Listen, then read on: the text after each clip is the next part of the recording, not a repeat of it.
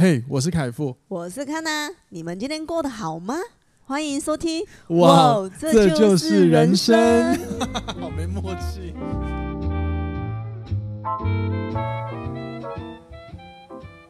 欢迎收听，哇，这就是人生。大家晚安，大家早安，我是凯富，我是康娜，欢迎回来今天的节目。今天呢，我们要来聊的就是上一集的下半部，嗯、关于《有生之年》这部戏里面的十大经典台词。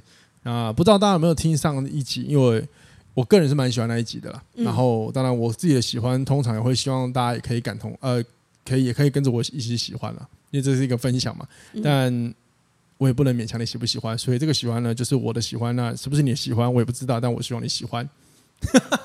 神经病，因为老舍啊。好，那我们再往下，没有，我跟你讲，我我在拖时间。进入主题之前，先多一点时间，真有趣。好了，那我们要在进入主题之前，我们先来闲聊一下。闲聊啥？来，让你来，让你来带入这个闲聊的话题。开始。闲聊话题就是我们上周去垦丁一日游，没错。然后去了海参馆。对，有人就很爱每年去一次海参馆。对，大家，大家，大家如果。呃，不是，如果啊，就是大家有去过屏东的海洋生物博物馆吗？海洋生物博物馆嘛，对不对？嗯。不知道，我很喜欢了。每年一次。基本上，哎，真的，基本上至少近五年每年一次。嗯。对，因为我是很喜欢那个看鱼的人，呃，看鱼会让我觉得心情很好。只是很可惜，就是呃，在几年前呢，里面有那个在那个台湾水域里面有一个非常大的一个水缸，里面有一只，我记得豆，哎，是豆腐鲨。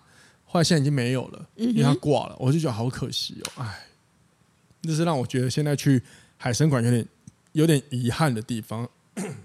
我觉得是最最今年去，不是上礼拜去，我觉得呃没有那么有趣的是那个小白鲸那边，因为以前去那个小白鲸不是。蛮活泼的嘛，但是他不见科，他就在这边搞自闭。对，他就自己躲在一个角落，然后自己玩了一颗球。对啊，那小白鲸玩球，呃，我们从外观来看，他就是把球咬到嘴巴吐出来，咬到嘴巴吐出来，就一咬一吐，一咬一吐，一咬一吐，就玩了差不多可以到十分钟哦。啊啊，我我就。离开了，你知道我以前有被小白鲸吓到过，就是它经过我面前的时候，它是突然向上俯冲，所以等于说你隔着那个玻璃，瞬间有一短暂的画面是全白色的。你知道那其实很可怕哎，那个俯冲其实真的很可怕哎，哇，我印象好深哦。嗯。但后来这个画面就很少看到了，不知道为什么，是不是他们每一年的活力越来越低了，还是怎样？靠，还是他那个剑客见到就应该不会吧？他们。不知道，我们我我不是动物，我没有资格代替他发表一些任何的心声。嗯、总之，海参馆呢，基本上每年我都会去一次，然后因为我真的蛮喜欢那个地方的。嗯，而且我觉得那边也是一个非常好放放松的时刻，嗯、一个地方。而且如果你有小孩，那边也是个蛮好遛小孩的地方。嗯、可是呢，我曾经有陪我朋友带他的儿子，我就是他们从北部来，然后我带他们去一日游玩。嗯，就我发现一个问题，就是。呃，海生馆，尤其是那个呃珊瑚王国吧，就那一带，就是你暗的那边，就你一进去的右手边，其实它是偏暗。小朋友会想看鱼，但是他又很怕那很很暗的走道，所以那时候我的朋友的小孩就一直哭。嗯、可他又想看鱼，但他又不想通过那黑黑的那一道，嗯，所以就一直就在那边焦灼着。所以这也是一个问题，不然我会觉得，呃，水呃海生馆是一个蛮适合遛小孩的地方。嗯哼，对啊。然后呢，我们这一次去的途中，一定就会去吃我们觉得好吃的美食。对，那因为我们有带我妈去嘛，就是大家去见识见识这个乡巴佬。偷偷骂，我想说她应该不会听。啊，等一下那个闺蜜的闺蜜们听了，跟她讲怎么办？他们会听吗？会吧？会吗？真假的？隔壁的那个阿姨会听啊。哦，是啊，是啊。好了，算了啦，已经讲出来就算了。那我们就大家去吃东西，刚好呢，我们也在节目中呢。分享给各位。如果说你们有去恒春垦丁的话，你可以选择。那第一个呢是，如果你想在恒春吃到嗯那个泰式料理的话，嗯，我们可以我们会推荐有一间叫做象厨泰缅餐厅，嗯、就是它有泰式跟缅甸的口味。嗯，对。那当然，如果你不要去西餐那么多的话，基本上它就是泰式料理，对啊、会有的一些打抛猪啊，然后虾酱空心菜啊，然后还有什么椒麻鸡呀。诸如此类，就是你在一些什么知名、知名像是瓦城这些泰式料理都吃得到的一些店。嗯、那我是蛮推荐大家吃的。那如果各位有 Google 的话，去吃的过程，你一到 Google 指定的地点，不要怀疑，你就给它开进去就对了。你会以为是要转入民宅？对对对，因为它的它的入口处会先看到他们的民宅，它的餐厅在这个民宅的后面，嗯、所以你一定会先经过。那不要怀疑，就给它看，你就给他底楼就对了。哎、欸，我觉得可以推荐他们的铁板呢、啊。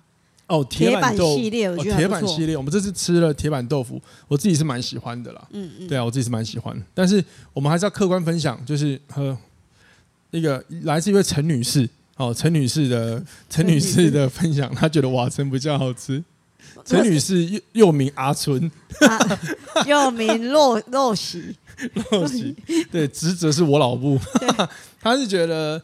相比下，他还是比较喜欢瓦城。那他个人，嗯、这是他个人的口感意见。嗯、当然，他有一个原因，是因为瓦城用的米是泰国米，比较好吃。对，那相处他不是用，哎呦，好像不是，就是一，我不太知道那是什么米，但绝对不是像瓦城那种泰国米。嗯嗯。对，那就我们自己来说，我觉得至少至少是这是我在恒春吃到很好吃的。嗯。那我也我还是觉得不错，我还是很推大家去可以吃吃看。可是呢，你要注意，就是真的很辣。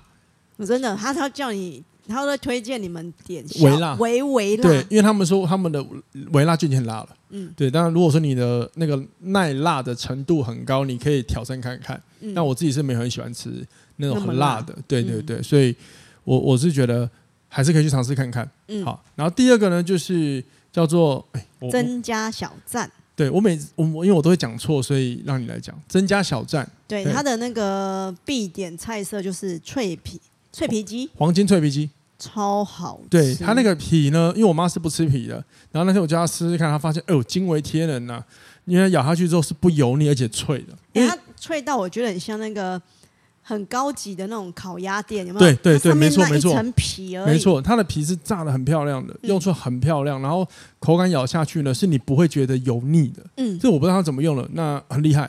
如果你有吃过，像是在南投指南宫那边有一个什么福伯吧，嗯嗯，我个人我个人私心会觉得曾家小赞。的比较好吃，嗯，我自己觉得啦，因为我我自己吃这种东西，我们最担心的通常就是油腻嘛，那它不会让我觉得很油腻，而且它的肉啊都很嫩的，很嫩，真的真的搭上它的胡椒盐真的是很厉害。那曾家小站真的也是，我觉得来访垦丁，你们一定可以去。吃的一道菜，嗯，所以它离垦丁大街有点有点距离，因为它是在准备要到恒春之前的店，过海参馆而已。嗯，就是你看到那个，如果你有常去，你就知道一定会经过一个台湾牛肉面嘛，台湾牛，再往前一点点就到四学四学士，对对对。哎，我跟你讲，我小时候那时候刚有摩托车吧。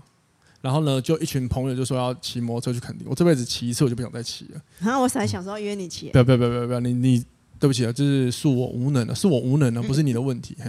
然后呢，我那时印象很深，我们回程的时候去吃这间面。然后我那时候我没有概念嘛，想说就牛肉面啊，谁知道点下去林北乡破产，差一点就破产，哦印象很深，真的。就这个，呃，跟你讲，再跟各位分享个蛮有趣的事。我在我国高中的时候，那时候珍珠奶茶我们都可以买到一杯大概十五块、二十块就有的，嗯，或十块就有的。于是乎那时候我就很天真，常常这样去买。有一次呢，我记得我来到屏东，哇，我很渴。那时候我跟我我要去我我的爷爷家，然后我那时候坐火车，那时候还不能骑摩托车嘛。然后呢，嗯、我就在附近，哎，火车站附近，哎，找到一家五十岚，我想喝真奶，但我不知道五十岚什么品牌，嗯，我就管他，我想说真奶都一样吧，进去一点一样。像几家破产，贵到要死，贵到爆，快死掉。这是我人生两次差一点破产的经验，分享给大家。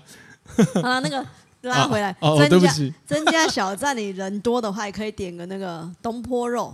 哦，东坡肉我是没吃过，所以我没有办法评论。敢吃那种肥肉的人啊，我觉得东东坡肉真的要点。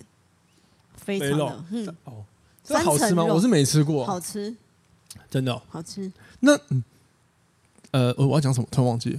嗯，好吧，就是东坡肉可以吃吃看。哦，我是觉得增加小站人多吃会比较诶合，你可以点比较多菜。嗯，就像我们三个人吃，我们真的没有不敢不能点太多，吃不完了、啊。嗯，对啊。但是但是就是你会发现，就算你这样三个人进去。他们，因为他们基本上你进去看那个环境就知道，他们应该都喜欢接大桌的。对，可是对，可是看到三个人，他一样照接，而且我觉得服务还不错。嗯，对，也没有太烂到哪里去。嗯，对啊，然后真的是好吃的。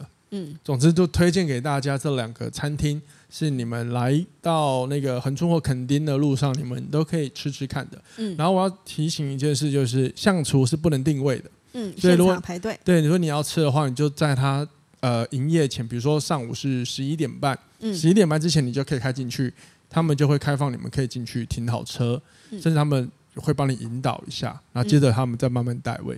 嗯，对，他们是先来后到的顺序。对，那增加小站我至今为止从来没有没位置过。嗯，因为它的桌数蛮多的，算多的，对啊，而且它翻桌率也快，因为它出菜快啊。对啊，其实是蛮快的，嗯，对啊，好吗？这两个推荐给大家。那相反的，各位有什么好吃的吗？推荐给我们知道喽。嗯嗯。好啊，我们我你要，我们这礼拜要去北港，换我们我们我下礼拜再来介绍北港的好吃的东西。我跟你讲，老婆老婆，我们要有默契，我没有讲话你就赶快接。啊，我要。转一下啊！不用，你就你就拿起来拉稀拉稀的，你平常很会拉稀拉稀的。拉稀拉稀什么？对对，你就拉稀拉稀的。反正重点就是我下我们下一集再跟你介绍我们北港吃了什么好吃的。对，我们这一周打算要去北港，然后晃晃。嗯、那我们也上网 YouTube 看了一下一些影片，那他们影片上很多人推荐美食，讲的跟真的一样。那我跟康老师秉持的客观了。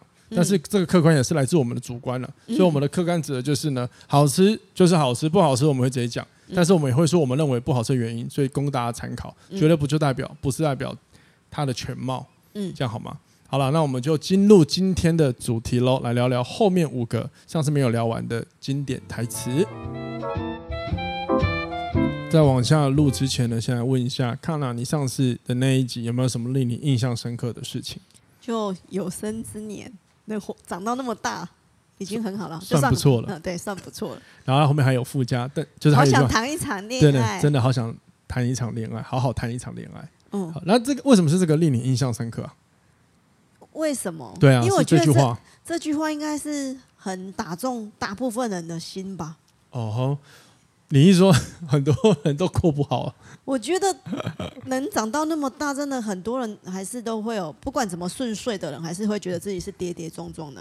嗯哼，对，我我我对这句话也跟你一样印象很深刻。那最主要是因为这句话，我以为是本来就写的台词，那后来就是我上上一集有聊到，好像是我刚刚在解读这个角色完之后写出来一段话。嗯，所以我就觉得哇，好厉害哦！第一个是怎么如何怎么可以。透彻一个角色，然后呢，用了一个适合他的文字，嗯，来阐述这个人，嗯，那真的难怪人家是金钟影帝，真的，嗯。再来这句话呢，我觉得他带出了很多我们看似平凡无奇，可是真的很值得我们思考的一些地方，嗯，好比说，呃，我们都在一直追寻的生活中可以会获得什么，尤其是像现在大家人人都可以有流量的年代，嗯，可是大家一发现。做不到这个流量状态的时候，可能就会觉得啊啊，我不想做了，或什么之类。也就是说，我们在看自己的不足。嗯。但这句话呢，比如说能长能能够长这么大，算不错了。其实我觉得他主角在写这，就是主角在说这句话，可能某方面是在遗憾之中去体悟。但是我们单看这句话，某方面也是一种我们的恩惠吧。我们给自己的对自己的一种恩惠吧。就是其实我们很棒啊，不然我们怎么办法走到今天？我们一定是在生命当中做对了什么事情嘛？嗯，对啊，所以这句话也是我觉得很重要的。然后后面那一句真的好好好想好好谈一场恋爱，我一直在思考这句话对我来说，我能够怎么重新从文字解读它？我觉得每个几年都会想要好好谈一场恋爱。可是我我的问题是，好好谈一场恋爱的定义是什么？然后，那那那我的意思是指，就是我就回顾了我自己，嗯，呃，或许有的时候我们的生命当中，对于另一半，我们一定会有一些遗憾。这个遗憾来自于可能你曾经很喜欢一个人，然后呢，你们没有办法走到最后，嗯嗯，或者是你可能喜欢一个人，但是你们是没有开始的，甚至对方不知道你喜欢他，因为有很多原因，你知道你没有办法开始，嗯哼，对。但是呢，我们也会向往去想象，如果我们今天在一起了有多好，一些憧憬。或许这也是一个一个让人想好好谈一场恋爱的一个表示意思，表示意思吧，嗯。哼。之类的，对啊。那就我自己，我就会想到，嗯，以前有时候谈恋爱就觉得好多复杂的事情哦，比如说在工作的时候的谈恋爱，很多人就不喜欢跟自己的另一半在工作场合嘛，嗯哼，因为公司有些人就做不到分明嘛，嗯，那这个时候你的恋爱就变复杂了，嗯，他就不是。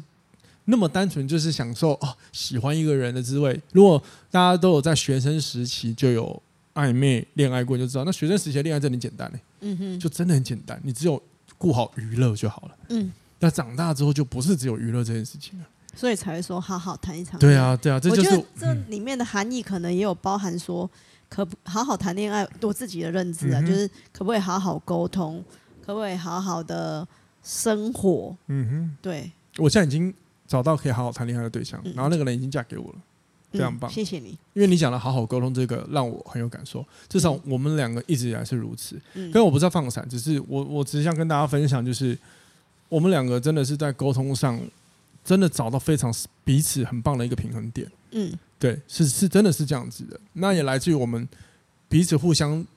从过往的经历检讨过来，所以我们、嗯、我跟康娜在当初刚在一起的时候，我们就有聊过这件事情。我们想要什么，嗯，不想要什么，然后甚至我以前犯过什么错，所以哪些事我会避免掉，我会小心。嗯哼，对，我觉得这是很棒的一个坦诚式的沟通。嗯，对，就是坦诚完之后可以不踩到彼此的雷呀、啊。对啊，然后或者是比较不容易吵架。对，同时也是互通理解的一个过程啊。嗯，对啊，就分享给大家喽。嗯，好，那我们就来聊聊后面五个。好，后面五个，今天最后五个，我想跟大家分享的经典台词。第一，第一个呢，第一个就是等一下，我那个那时候我跟康娜私下有讲，这个台词讲出来，你可能慢慢后面就会有一些共感了。我们有聊过类似的话题。好，那我先分享这个台词。这个台词是来自戏中的妈妈，她叫陈丽英。然后呢，她有她是好有一次在好像出游的时候，人家或者是她的邻居都会称呼她的时候，都会用高太太。嗯。然后呢，有一次她就说，因为她。这个妈妈后来就是觉得，她都顾早餐店，她想要拥有自己的生活了，她想要自己，她想要有自己，嗯，好，有自己这件事情。所以当有人说高太太的时候，他就说了一句台词：“我不是高太太，我姓陈，我是陈小姐。”嗯，这个让我很有感觉。哎，这个跟跟我当初跟你刚登记之后，很多人都会称我王太太，太太然后我就会很直接的说。我是吴小姐，没错。对啊，我是说，即使是登记结婚了，我还是我是吴小姐。所以是不是很有共感？我对啊，我才不会 不会因为登记我就身份变成王太太。对我，我觉得，我觉得就是旧有的习俗赋予我们太多，我其实觉得没有必要的人设。好比说，我们成为了什么之后，就一定要被用这个称呼来称号称呼我们。嗯，尤其是这个人设对女性更有点不公。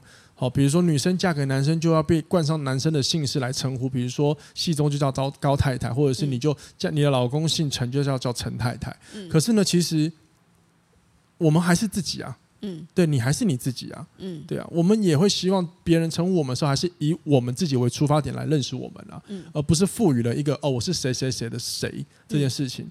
所以我觉得这个台词的出现让我觉得很有感受。那另外一个也是我们我们之前聊过的。嗯。我跟康娜其实是不太喜欢别人看到我们的时候会说，哎，比如说有人看到康娜说，哎，你老公来了，你老公嘞？啊，你老公在那？然后或者是有人看到我说，哎，你老婆嘞？啊，你老婆的？你老婆说不用不用，就是康娜说什么就好了。嗯，对，不用刻意称呼老公老婆。当然我知道那个对方没有恶意啦，只是我们两个没有那么喜欢刻意被某一个人设冠上，好像你就只能是这样子。因为我觉得我就是我，康娜就是康娜，我们是独一无二的个体。嗯，无论这个环境变得如何，我们都还是我们自己，保有我们有趣的地方。嗯，那有时候人设的加注会让我们觉得有点灵魂被禁锢的感受，我们不是很喜欢。我们还是我觉得那个感觉很像，嗯，你旧有时代女生结婚了，就是把所把自己奉献给夫家那种感觉，所以你就没有了本身。那个吴小姐的样貌，啊、就要变成富家那样的样貌。对，而且有时候赋赋予了人设，别人就很容易从这个人设来认识你的全貌。嗯、那我自己没有很喜欢，就好比我之前在 IG，我自己 IG 有一个贴文，就是也是在介绍我自己，因为我其实以前真的不太被康老说我真的没很爱介绍我自己，或人家将会不认识我。嗯、然后有时候我就尝试去写了我自己想表达的认识自我的方式，就是认识、嗯、介绍我自己的方式。其实我在那个文字里就有写到。对我来说，凯夫子只是一个壳。嗯、你们要认识的应该是我的人。嗯，对。然后看我做什么。嗯，对，而不是就是哦，我是什么教练就被冠上什么唯一一个一个呃一个特定的人设，就这样来认识我。我觉得对我来说，这样认识我，我会觉得你太不全面，有点可惜，太不全面了。因为我可以做的事很多，其实我们也很喜欢被定义在某一个角色上。嗯，对，那我可以是很多，我也可以把它做好。嗯，对，那既然如此，为什么我们一定要拘泥在某一个人设上的限制？嗯哼，对啊。那回到这个台词，我觉得这个妈妈在讲这段的时候，其实也道出了很多，就是内心自由啊。嗯哼，对啊，内心呢、啊，因为她为这个家付出很多嘛。可是别人总会说啊，你是高太太，或者说啊，做人的太太就怎么样怎么样。我们也有选择我们快乐的权利啊，我们也有释出我们愤怒的权利。所以在这个戏里，我想这个男主角高嘉岳就是意识到这件事情，所以他后来一直推着他妈妈跟他爸爸离婚，因为他意识到他们两个在一起的不快乐了。你们应该要先让自己过好，让自己快乐不是更重要吗？嗯哼，对啊，嗯，很有趣哈。嗯，好，那接下来下一个是。他爸爸说的，他爸爸说过一个台词，就是喜欢的东西也不一定要在手里，嗯，比如说不一定要握在手里，远远看也是很美，嗯，哦，我不知道各位有没有人生这样的经验，有些事情呢，就是它的美是有点遗憾的，是放在心里的，嗯，可能你没有，很多人就觉得啊，为了不要遗憾，我们一定要去做到什么，去说什么，去表达什么，嗯，可是有些时候呢，你不你不去碰，你不去做。那可能也是因为你心里已经知道这件事情什么样的结果，什么样的形式对你来说才是可行的，也说不定。嗯，这里这我觉得这里最棒的就是直接用爱情来举例好了，因为在这一段其实也是类似有一点点像情愫上面的时候的事情，然后才有这样的台词。嗯，所以有些时候你呃，大家可能在追求爱情的时候，可能你。喜欢一个人，我记得以前好像我们爱情里有类似有聊过。可能你对这个人很有感觉，很喜欢他，可是你在跟他相处的过程，你就发现他可能在很多面向，他其实不适合你的。嗯，那这个时候呢，就不一定要强求你一定要在一起，又或者是你不一定就要去告白。你干嘛要去告白一个只是你有感受，但是你知道你们不能相处的？为什么一定要做这件事才能叫做一个好像就是不留遗憾？没有啊，不留遗憾的定义有，也许是你自己心中决定的一个答案、一个方式就好了。嗯哼，对啊，那远远的看未来，也许过了几年之后就发现，哇，这很一个很美的回忆啊。哎、欸，我觉得跟那个以前的那个大人哥那个是不是很像？就是我可以陪伴，我可以陪伴在我喜欢的人旁边，可是我不一定要跟他在一起。没有啊，结论结论他们有在一起啊，这是大哥讲的，开玩笑的。我说前面的剧情啊，应该是这样子，也是跟这一句，也许吧，也许吧，就是有些人就是这样嘛，他们会比较焦呃，内心比较多的惆怅，或者是比较多的矛盾，或者他比较那怎么那怎么形容？就是像我们这种感受很多的，以我好了，嗯，有时候我我们面对到这种事情，我可以理解为什么。不一定要握在手里，可是因为有时候就隔一层，它是美的。可是有时候说不定对方也在等你讲。可是问题是，问题就是这样，有些时候是你知道你得到了，但是你们不一定适合，所以你强求到了，后面只是更多现实的不快乐。嗯，那为何要去一定要去争夺到它呢？就很好比好了，我举一个例子，就是呃足球，嗯，大家应该有听过一个叫席丹的一个传奇球星。嗯，好，那他在皇马，他退任教练之后，他在皇马带出非常高的成绩。嗯，那通常这个时候的教练都会一直向上，一直向上，一直向上去创造更高的历史名气。没有，他在那个时候就选择我要退休了。嗯哼，或许对他来说，有些更美的东西，他不用握，他不用拿到啊，他远远看就好了。嗯，我现在这样不错了。那些没有得到，就留给世人去幻想，我来幻想。那也许有一天，他真的往那边走，就没有得到了。就大家都留下都是不好的印象，就好像反而太过现实，也不够美，你懂吗？嗯哼，对，那就不够诗情画意啊，诗情画意了，想起来这个名词。嗯，但这个人生选择啊，就看你怎么端，看你怎么选，好，没有对跟错，好吗？好，接下来下一个是那个，这是台词里面他们高姓家族高高氏家族的家训，就是没有不可能，只有要不要。嗯，你怎么看这句话？没有不可能，只有要不要。对。我想想看，嗯哼，我觉得这可以用在很多方面呢，包括你要追求你的梦想、你的工作、你的爱情，都可以用哎。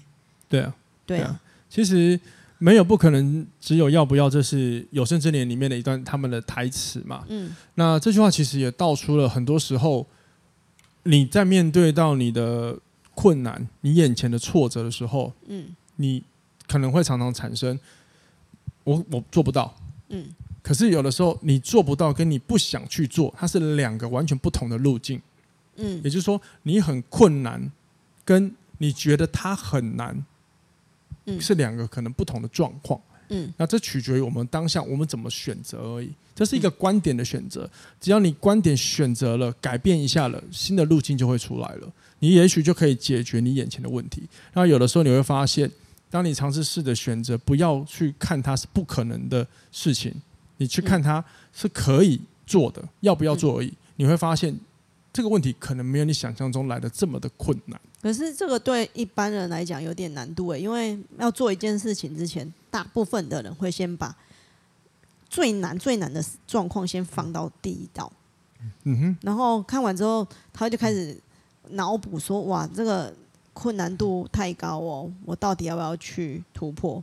好，所以当我们面对到有一些你眼前的问题要解决的时候，你可能会觉得会想最难的部分是什么？那你接着你就会想那。怎么办？我可不可以解决？对不对？那这边我想分享我自己在看待问题的哲学，就是不要去看难不难，而是看面对这个问题最好的情况，我可以做到什么情，做到什么程度来解决它，以及我的最后一步该怎么做。嗯，这样两个看法都会帮助你走在解决问题的路径上。因为当你的第一个想法是这个问题的最难点是什么时候，往往会让你退却，因为代表你看问题。那看问题的话，只会把问题越看越多。当一旦我们看到眼前的问题越来越多的时候，我们会发现我们好像处理不了，因为我们内心会产生恐惧，进而导致这个事情没有办法得到圆满的解决。然而，这可能不一定是事实，因为事实上很多问题其实是我们想象它很难，其实它是可以被解决的，端看你的观点选择而已。嗯哼，对啊，嗯。好吗？分享给各位。所以下次如果你遇到问题，记得要不要做而已。嗯，好，那就算你选择不做没关系，那你的下一步要做什么就好了。嗯嗯，好，那接下来第九个，哦，第九个的这个台词的这个演员这个角色，我一定要介绍一下，他叫高成佑，他是整部戏里面呃男主角的侄子，一个高中生。哦哦哦。然后呢，我先说，就是我觉得但是这个演员本身是谢祖武的儿子，谢祖武就是谢祖武是那个那个麻辣鲜师那个很有名的演员。我必须说他儿子演的真的很好。然后高成佑这个角色让我很有感触的是，他是里面非常成熟，可是他看到问题，但是他这个年纪不知道怎么解决，他也不敢不会跨过问题，越举角色，所以他常常在看到问题的时候，试图去叫，比如说。身边的家长，哎、欸，去正视这个问题，去处理这个问题啊。嗯，尤其高成又是第一个知道他大阿伯就是高嘉岳这个男主角要自杀，所以他极尽努力让他好好谈一场恋爱，要帮他。嗯，所以他是一个很成熟的小孩，可是呢，却又显，却又表达了就是这个年纪高中生的那个叫什么？呃，彷徨跟不知道怎么解决事情，他看到这个大人世界有的问题，可是他不知道怎么解决，所以他竭尽所能的要尝试用很多方法，要让大家可以看到问题，比如说让他的爸爸妈妈，或者是让啊他的大伯，让男主角去解决他其他看到家人的问题。我觉得这个角色是很成熟，大家可以看戏的时候可以注意一下。嗯哼。然后呢，有一段就是，呃，我记得是男主角低落的时候吧。然后高成佑就去抱着男主角，因为毕竟男主角是他阿伯啊，四十岁了，他才高中生嘛。你要知道现实生活中你会去抱你阿伯吗？不可能嘛。然后抱着的时候，他就说，他就问他说：“你有感觉到我的心跳吗？”我也有感觉到你的，因为我们都活着。嗯哼。其实哦，这这个台词对我来说很经典的地方在于，就是当你觉得你生活中困顿，你觉得无力的时候，至少看此刻，你还活得好好的，甚至是你还可以看到。有更多人可能连烦恼你现在的问题的能力都没有，嗯、他们可能生病，嗯，或者是他们有很多金钱上的压力，嗯、甚至是穷困潦倒，嗯，都还没有办法像有的时候我们生命中遇到的挫折一样。那我这里面讲的挫折是我引用这是戏中男主角的问题，可能就是他觉得生活很失败，嗯、可是他其实是每天还可以走来走去，他还有家人呢，啊，好比说就是他至少有家可以回去。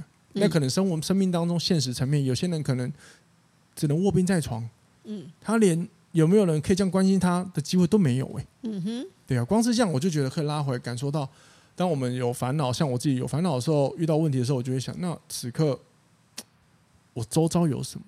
嗯，对啊，这会帮自己带回一个比较感恩的状态。而且常常发现，呃，遇到问题的时候，你偶尔还有人可以诉苦的时候，哦、你会觉得说，哦，还好，我身边还有某些对啊，所以关系没错没错。所以你看，好比，所以你看这一段最后，这个侄子去抱着他，其实不也让他知道，我们有人在也在支持你吗？嗯哼，对啊，很有趣啊。事实上，最后男主角就没有没有去选择自杀了。嗯哼，对啊，就决定要留下来，好好的活着、啊。嗯、我觉得这个这个侄子的角色真的是里面很大的一个推动力。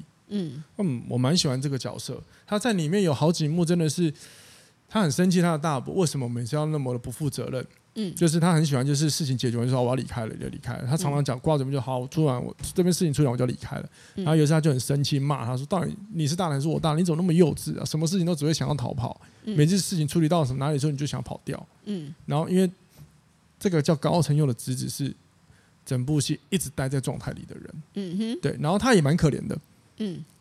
他他其中一个为什么他很很想要阻止，就是让他大伯不要去自杀，是因为在戏里，我如果这个时间轴是一个学期的话，嗯，他已经先经历他的好朋友死掉了，嗯哼，对，然后又再加上另外一个人的死掉，嗯哼，对，他一直在他在高中都一直在对一直在面临面到离别的问题，嗯哼，对啊，哎，酷，嗯哼，好，最后一个呢，来自男主角讲的话，有时候你觉得很困难。就是自己在吓自己，嗯，哦，这也回应回呃回应到我刚刚在就是没有不可能，只有要不要的这一段里面，我们提到就是，嗯，有的时候我们觉得困难的事情，它可能真的没有那么的难，嗯，对，它可能只是我们放了太多的想象，嗯，那脑科学有验证嘛？从科学一点讲嘛，就是当你看一个问题的时候，你的大脑会带带你看很多问题，那我们我们会发现。我们一定会一直侦查威胁的情况，只会让我们在问题上看到更多的问题。这个时候，如果你没有及时刹车，你就会发现这些问题越看越多，你会越没有办法去解决，甚至你会觉得你自己是解决不了的。嗯。那然而，其实问题可能从来就没有那么多，甚至有些问题也没这么严重。嗯。或许它根本就不需要被处理。嗯。对。放着就好。对，放着就好，这就很棒，放着就好了。嗯。因为有些问题真的不重要啊。我记得我以前。当顾问在开会的时候，就常常听到我的伙伴们就是讨论一个问题，就开始延伸一堆问题。然后呢，我总会让他们停下来看一下我们现在的主轴本质是什么，然后把他们的焦点拉回来之后，我们就发现刚刚想的问题好像也没那么严重。嗯，有些也没有那个必要，就是那个问题发生了，也不会影整体风险影响也没那么高，那个零那个风险占比可能零点零零零几而已。嗯，对啊。所以回到这样这个这个台词的这句话。就是你如果有时候觉得很困难的时候，就自己在吓自己。或许某一方面也是另外一种说服自己不要去解决它，你就不用耗那么多心力的一种内心的一个说辞吧？你觉得呢？哎、欸，我觉得有时候很困难的时候，要不要试着求援的是，或或许会轻松一点点。因为有些人会自己吓自己，说我这个我现在做的这件事情很难，然后我可能会选择放弃。可是有时候你去跟你的周遭去求救的时候，或许会很多想法给你，或者是援助给你。哦，你说就是不要自己想，就是有问题的时候先去问一下。有时候聊一聊，你就发现心就开了，或者是就看透了些什么。对啊，或者是就会有资源来。嗯哼哼。我觉得有时候，我觉得世界很奇妙，就是你我自己遇到了，我觉得很困难的时候，然后偶尔。跟某些人提起之后，就会莫名其妙就会有，哎、欸，我朋友的朋友在干嘛的？可以，好像可以解决这个问题。嗯哼，可是这听起来好像是什么契机的？其实他可能也没那么严重，他就是真实就存在的资源，只是你没有去问，所以你不知道、嗯、哦，原来有资源。对，其实只是这样子而已。然后往往我们只是在困顿。可能就是假设以往的你是不求救的，但现在你选择求救之后，你就发现，哎，原来他有做，他有做，我们就以为这是什么神的帮忙，没有啦，其实他本来就在那边。有时候也不要这么过于玄学，你懂我的意思吗？我知道，我知道，只是我觉得很多人都不爱跟旁边的人求救。呃，我自己就是，我以前就是，然后我的角色其实比较常被定义在解决别人的问题，所以我说实话啊。一呃，两年前说这句话，其实会有一点觉得自己好像可怜，嗯、就是那时候心态隐隐约约内心还有点没有那么的调试的很好。但我接下来说这句话，就我现在这个状态没有，我只是分享，因为我调节能力很好。就是我生活中鲜少有人会来问我最近过得如何，嗯，不叫不会，对，真的不会。那我后来发现也还好，没关系，因为我没有一定要听到这句话才觉得有人关心我，嗯，对啊。那你今天过得好吗？行行行，这还可以吧，靠腰。但是其实我我不太会，可是因为可是同时我知道，如果这句话对我们的交谈来说，或者对一个人际关系相处来说，呃，会是舒服的，那我就会很不吝啬的。我只要看到我很久没有的朋友，我都会问一下：哎，你今天好不好？哎，如何？我学生来我都会问一下，都多闲聊几句。就是我觉得人都是想被关心的啦。嗯，对啊，所以有人关心你一定是快乐的。嗯，对啊。但我后来有学会求救，光是跟你，我就觉得是一种求救。比如说，我不我没有办法的东西，我都会拜托康纳帮我解决一下。嗯哼，对。但以前的我就会觉得我要站在解决问题的角色。嗯。可事实上，因为这也是环境的因素，就是很多认识我的，他们可能都会去找我解决询问，那我又很愿意告诉他们资讯嘛，告诉他们解决他们问题嘛，所以久而久之就会变成像这样的一种角色固定型心态吧。嗯哼。就是我认为我好像。就应该这样解决别人的问题，但是我现在已经试着要去求救。有时候发现问一问，嗯，资源比较多，或者是呃，你有讲出来，就就很多时候很多东西就没有那么复杂。其实有时候只是你的内心的一个感受而已，让你以为这个问题就像台词讲的，你在吓自己而已吧。嗯，对啊。OK，好，以上就是我今天想跟大家分享的最后五个。嗯，好，我们跟大家分享到这边好吗？那。不知道大家听完这上下两集有没有什么感想呢？我还是真心推荐大家可以去看一下这部戏啦。嗯，如果说你的时间够的话，去看一下，好吗？那你有没有想要分享的呢？最后，没什么要分享的，就是想做的事情就勇敢去做吧。举例，走了。举例哈，没有，就是我遇到很多朋友都会觉得说，哦，我想好好谈一场恋爱，可是他对这个对象有兴趣的时候，他会顿呆。你跟他个性呢？我觉得，然后他就不敢往前，不往前跨。可是他又很想谈恋爱。哎，那我跟你讲，换一个角度讲，他有可能眼前这个他喜欢的人，可能可能嗯，不是真的适合他。你会发现，各位，你仔细思考，你真的，比如说你现在有谈的那一个另一半，应该不会让你们有这个状态，应该是很舒服的。你就知道跟他告白的几率是高的。而有些人就知道你很喜欢他，可是你就你就是。内心就会产生一个，就是你不能跨过跟他告白，因为可能你的第六感已经告诉你，其实你们是不适合的啊。可是他一直，如果你觉得自己不适合，那你就不要一直在那个，该该给，就是这个感关关系中在那边拉扯。你是说他在已经，你说暧昧状态吗？对，因为他，我觉得你要就是勇敢一点去。哦，那那你现在讲的是他已经在跟某一个人，假设他暧昧状态，对对对对对。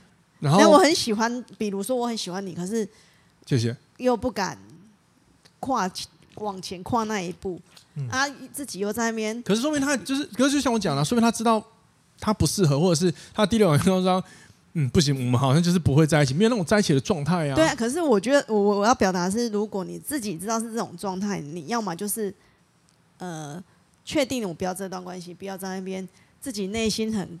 果啊，我知道，果断一点，给自己一个明确的答案你你要么就是直接去告白，不成功了就算；或者要么就是远远看就好了。对，要不然就是像刚刚说远远看，看就好了。对，不要在那边又又想要下一个答案就好了啦。又想要又不想要，我是觉得这个太浑浑噩了。哇，这种经验我也有了，所以我大家可以理解。可是真的像康娜讲的啦，我自己是一定会在心里下一个答案就好了。嗯，对，就是这样。嗯，你不要自己不给自己答案啊！我发现有些人不给答案是因为你知道什么啊？嗯，因为他给自己的答案就等于假设，假设他的内心答案就是好，我决定，嗯，我们很不适合，那我不要了。嗯，那就等于他接下来面对一个人的孤单了。嗯，那有些人是跨不过这个孤单感的，他就会觉得哇，我一定要有人陪，然后什么时候最该死？嗯，就是节日来的时候。哼。哎，节日来的时候就会干啊！我节日来，人家怎么样？我一个人，我好可怜。你来，各位仔细看，圣诞节要到了，跨年要到，一定很多人内心一定充满这种节日要到的焦灼。没有人约我一个人，不要讲恋爱，就光是我我一个人过，会不会很可怜？什么会不会被大家讲没人缘？什么？然后就有这种情绪上的纠结。嗯，不会啦，不会，一个人过也不会怎么样。我跟康康说，跨年现在现在还好，我说十二点不要跨年。如果以前很冷，那去烤红。痛苦的要死，你满足了一下那当下的虚荣心，就你很后悔。嗯、你回到家说：“看这个时间这么晚，我还要洗澡。平常这时候我已经在睡觉，很爽了。嗯”对，我说理性一点。嗯哼，对啊，还是有帮助的。对啊。好了，本期就聊到这边，然后希望大家喜欢我们这两期内容，然后也欢迎各位就是嗯如果你们愿意的话，就是我常常讲的，有任何想法留言让我知道，然后我们一起用留言给我点 feedback，呃，然后我们就可以在空中闲聊。当然，如果你不希望你留言留言被念出来的话，你可以注解给我。但我也很期待可以收到大家的一些呃反馈啦。但是当然，从听众数的累积，我当然可以知道大家可能呃闲暇之余是愿意听我们节目，我也很开心。这也是我做节目的动力，好吗？然后同时预告一下，呃，我的节目里不知道。就是有没有健身教练的朋友？那因为我的另外一档节目《健身教练的思维性》呢，准备要开录了。因为每个月一集嘛，嗯，所以如果说你是健身教练朋友的话，也可以期待一下，关注一下《健身教练的思维性》的 Podcast 或者是我的 IG，因为更新的时候我都会在 IG 上公告。嗯，好，那因为那一档节目我就只有用 IG 而已，哈，那个本来没有那么兴趣一直经营什么什么粉砖，太麻烦了，那个太累了，好不好？好，总之就这样子喽，谢谢各位的收听，那我们下次听了，拜拜，拜拜。